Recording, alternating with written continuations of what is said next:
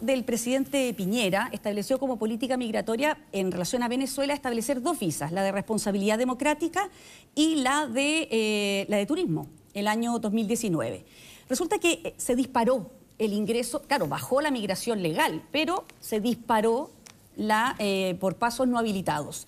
De hecho, pasaron de 101 que había el 2018, ahora, eh, a julio de este año, hay 17.914 que pasaron por pasos no habilitados. De hecho, el 80% de las personas que ingresaron por paso no habilitado en esta década lo hicieron en los últimos tres años. ¿Usted va a continuar con esa política? Lo primero, me quedé dando vuelta, no sé si te entendí mal, Marco, pero dijiste que me iban a deportar si perdía la elección. la elección. Yo creo que te van a echar. Mira, la, democracia o los demócratas de Chile. dos cosas súper importantes. Súper importantes. Lo primero, yo creo que el gobierno en esto lo ha hecho mal, muy mal. Por eso hablo tanto de ni que Sebastián Piñera ni Michelle Bachelet son los presidentes que serían buenos para un nuevo ciclo en político. La política cambió. Y acá hemos cometido tres errores fundamentales. Primero, ir a Cúcuta, y ahí creo que fue un error invitar a migrantes. Segundo, no ser claros. Esto no es una migración normal escapan de una dictadura y de un régimen del terror que algunos aquí apoyaron. Entiendo que Gabriel se desdijo de lo que había puesto en un Twitter cuando, en un Twitter, cuando celebró a Maduro. cuando celebró a Maduro dijo, compañero, ustedes lo, castigan por ser obrero eh, y no titularse, y lo dijo literalmente en un Twitter. Pero además particularmente de una dictadura que requiere a las Naciones Unidas y que, la, y que la persigamos. Si no ha hecho bien la pega a las Naciones Unidas, más protección de derechos humanos. Creo que hay que estudiar, incluso expulsar al embajador de Venezuela de Chile para esto. Segundo, aumentar el control y las expulsiones legítimas de aquellos que entraron de manera ilegal. Y lo tercero, trato humanitario. Lo ha hecho muy mal porque no ha construido hospedajes, no ha hecho trato humanitario, los ha dejado atrapados en Colchane y lo más fuerte es que tampoco ha entregado visas de refugio en la velocidad que debería entregarles. Tenemos que hacernos cargo de esas visas de refugio, pero no hacer que los chilenos soporten la presión migratoria sin que el Estado o el gobierno hagan nada. Muchas gracias, candidato Sichel. Eh, le voy a dar el derecho a réplica al candidato Boric. Es el segundo que ya utiliza. Tiene 30 segundos para contestar. Sebastián, hace mal mentir. Tú ya lo, has hecho varias veces. No lo, has, lo, has hecho, lo, has, hecho, varias veces. Pero Gabriel, ¿redactaste ese y Twitter o no? cuando tú mezclas... Has dicho tres cuando, veces tú, cuando tú, cuando tú mezclas, cuando tú mezclas cuestiones que no tienen nada que ver, yo fui de las primeras personas dentro del mundo de izquierda hoy día que condenaron de manera inequívoca. La violación a los derechos humanos, la violación a los derechos humanos en Venezuela, Nicaragua y donde sea. porque en materia de, porque en materia de derechos humanos. Porque en materia de derechos humanos, Sebastián, hay que tener un solo estándar. Pero el Partido Comunista apoya a Maduro. Pero además redactaste el Twitter, sí o no. Esa es la pregunta. Para mí, para mí lo importante. Pero para mí, el Twitter o no. Sebastián, eh, él me está interpelando. tengo, derecho, tengo, derecho, a responder. Y cito un Twitter que tú pusiste. Tú estás citando, citando, está citando un Twitter del año 2013 que nada tiene que ver. Que nada tiene que ver con la situación. Mira, yo sé que tú estás acostumbrado a mentir, Sebastián lo hiciste con el retiro, lo hiciste con que eras novista y, no lo eres, no sé qué otras mentiras te quedan en camino, pero lo importante... lo importante con el Partido Comunista lo importante en esto es que, es que muchas gracias candidatos. No no no no Mónica espera me acaba de decir que protejo un régimen del terror y eso no es así. El Partido Comunista nosotros hemos sido, que te acompaña, nosotros hemos sido que te amenaza, tiempo limitado para Mónica, poder exactamente lo apoya bueno, lo ha dicho públicamente. Pero se puede sí. Sí yo he condenado las violaciones a los derechos humanos en cualquier lugar, en cualquier gobierno, da lo mismo el color y esa es la postura que voy a mantener de manera indefectible cuando seamos gobierno durante el próximo periodo. Muchas gracias, candidato. Y voy a continuar con la candidata Yasna Proboste para preguntarle también sobre el tema migración. Si usted sale elegida presidenta, ¿va a impulsar un proceso masivo de regularización para los migrantes que no tienen papeles en Chile? Mónica, primero quiero señalar en que mm, la migración en América Latina tiene características de refugio. La gente no viene acá motivado por eh, aspectos meramente económicos, sino también de sobrevivencia. Y lo que usted señalaba al comienzo es una situación dramática que nos tiene que interpelar. No hay soluciones fáciles para esta realidad, pero lo que se ha vivido en las comunas del norte del país es que este gobierno ha instalado una nueva zona de sacrificio, porque no ha hecho lo que tiene que hacer, que es establecer a partir de la cooperación albergues, de manera de que la gente que llega a este país se haga ahí las cuarentenas y no en las plazas públicas como se ha hecho a partir de la falta de acción de este gobierno.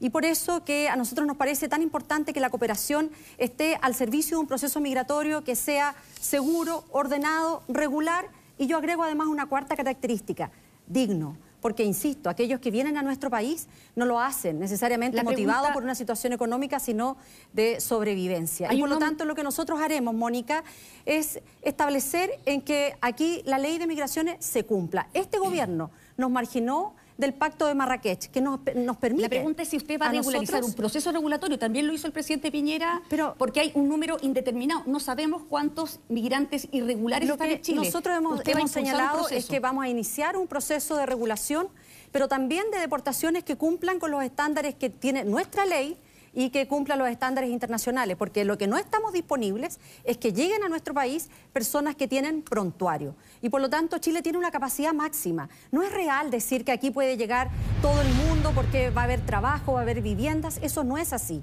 Y por lo tanto nosotros tenemos que tener un sistema migratorio que sea seguro, ordenado, regular y digno. Y para eso vamos a trabajar en cooperación con los organismos, con la Defensoría de la Niñez, con los gobiernos regionales. Muchas gracias. Y vamos a aportar recursos, que es lo que este gobierno no ha hecho. Muchas gracias, candidata.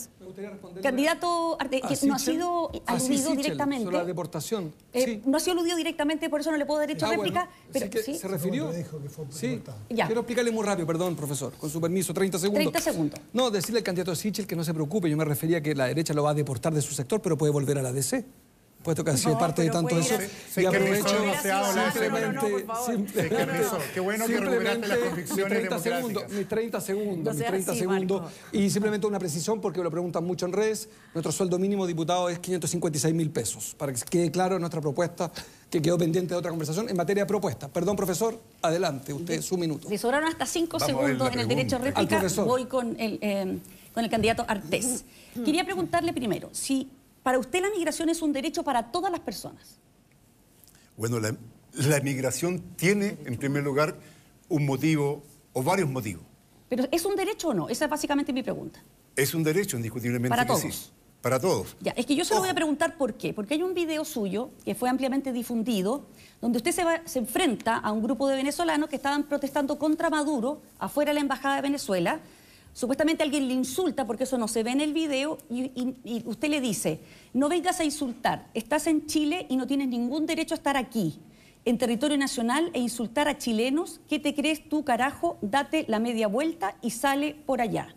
¿Quiere decir eso que, dependiendo de la ideología, los migrantes tienen más o menos derechos a estar aquí? A ver, qué bueno que haces la pregunta. ¿Sabes por qué? Porque el canal que publicó eso tendría que haber tenido el, todo lo completo que, allí sucedió. Allí estábamos con personas, ojo, que estaban diciendo chichichi, lelele, viva Piñera, Pinochet, comunista tal por cual, amenazándonos con una cantidad enorme de cosas aquí en el país. Fui amenazado de muerte, incluso por algunos de ellos, y hubo un juicio, y uno de ellos incluso, para que tú sepas, ya está con alejamiento, tiene prohibición de acercarse a varias cuadras de mí. Ya tuvimos un juicio sobre eso. Pero los canales de televisión, ese canal que publicó aquello, no, no publicó todo completo, como están acostumbrados. Eso es lo primero. Ahora bien, existen emigrantes y inmigrantes. Aquí el que se trata mal, al emigrante popular, al emigrante sencillo, ¿no? Aquí es trabajador, ¿no? Que es, viene más bien engañado. Y, pero como usted habló mucho, déme unos segunditos. ¿ya? Solamente decirte una cosa que la niña que falleció es una niña de nueve meses, de nacionalidad peruana, ¿verdad? De padres venezolanos. Sí. ¿Ya? Este es un fenómeno bien interesante porque la gente viene siendo desplazada desde Perú, desde Bolivia, desde Ecuador, ha estado un tiempo viviendo en un lado, en otro. Es, un, es una crisis general del sistema capitalista que está haciendo agua por todos lados. O si no, no estarían los, los carnés de identidad chilenos. ¿No es una crisis del gobierno particularmente es un, que está, Los carnés de identidad chilenos votados en la frontera mexicana norteamericana, ¿no es cierto?, de los inmigrantes haitianos que se fueron diciendo que no quieren volver nunca más a Chile ni a Haití, por cierto. Muy bien, muchas gracias, candidato Eduardo Artés. Vienen ahora los 12 minutos en los cuales ustedes pueden debatir. Yo no les voy a hacer levantar la mano, hablen cuando quieran, interrúmpase, eh, son libres en estos 12 minutos, pero les quiero plantear un tema que mencionaron tres al menos de ustedes. El candidato Sichel, el candidato Cast y la candidata Proboste. Las expulsiones. ¿Saben ustedes que quedan, que hay en Chile más de 16 mil eh, personas que tienen una orden de expulsión que no se ha ejecutado? calculé que, de acuerdo al contrato que hay entre Sky y el gobierno, cada eh, sacar por avión a cada uno de estos inmigrantes cuesta 555 mil pesos. En total serían como 9 mil millones de pesos, que es lo mismo que fue el presupuesto que se le dio adicional al MinSal para comprar las vacunas del COVID. ¿Ustedes saben lo que cuesta expulsar y cómo lo van a hacer si cada uno de ustedes está pensando en esas expulsiones? Mira, eh, ¿me permites? Lo primero, decirte algunas cosas.